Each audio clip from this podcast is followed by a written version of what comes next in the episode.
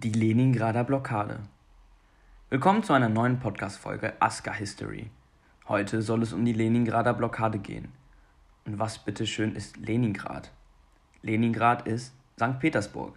St. Petersburg ist die zweitgrößte Stadt Russlands.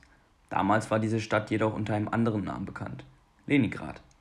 Diese liegt im Nordwesten des Landes und wurde von 1924 bis 1991 nach dem Gründer der Sowjetunion Wladimir Lenin benannt. Im Jahr 1941 kamen die finnischen Truppen immer näher, sowie parallel die deutschen Armeen aus dem Süden. Am 8. September 1941 schlossen die deutschen Truppen die gesamte Stadt ein, so dass niemand die Stadt verlassen sowie betreten konnte. Diese Einschließung ist auch bekannt unter dem Begriff Leningrader Blockade. So war die Millionenstadt belagert. Einzige Hoffnung bestand ausschließlich in der Roten Armee aus dem Osten. Diese konnte aufgrund der fehlenden Verbindung, um in die Stadt zu gelangen, nicht wirklich helfen die Folge dieser Blockade waren verheerend. So war es nicht nur so, dass die Bürger nicht die Stadt verlassen konnten. Nein, die sowjetischen Bürger hungerten. Und zwar stark. Der Hunger, einer der größten Faktoren bei diesem Ereignis. So kann man sagen, dass die Deutschen hier strategisch die Bürger Leningrads verhungern ließ. Eine Versorgung war nicht möglich, durch das Abkapseln der Stadt. Die Folge war eine Massenunterernährung.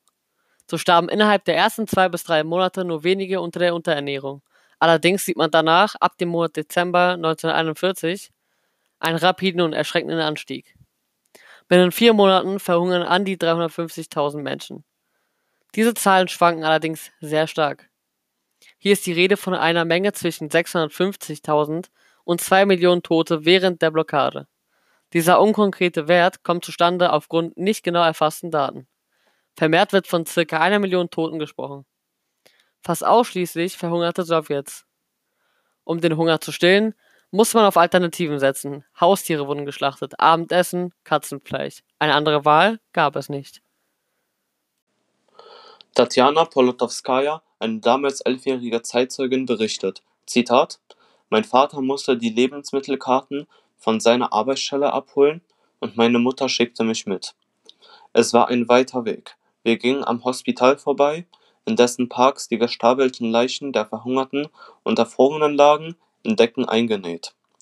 Die Leichen wurden dort gesammelt, um sie später zum Piskarjowka-Friedhof zu transportieren.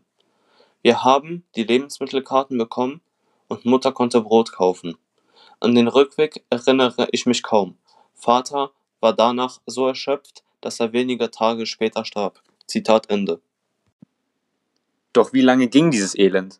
Wie endete dies? Am 27. Januar 1944 gelang es der Roten Armee, Leningrad zu befreien. Der Belagerungsring der Deutschen wurde endlich gesprengt und nach knapp 900 Tagen hatte die Belagerung der Stadt ihr Ende gefunden. Nicht jedoch das Leid. Millionen Opfer liegen mitten auf der Straße, eine vollkommene Zerstörung durch Luftangriffe der Stadt und kein Ende des Krieges in Sicht. Es folgten weitere düstere Jahre und eine lang anhaltende Feindschaft zwischen Deutschland und der Sowjetunion. Heute spricht man über die Leningrader Blockade, und zwar von einem der schlimmsten Kriegsverbrechen aller Zeiten. Weitere wichtige historische Ereignisse findet ihr in unserer neuen Podcast-Reihe Aska History.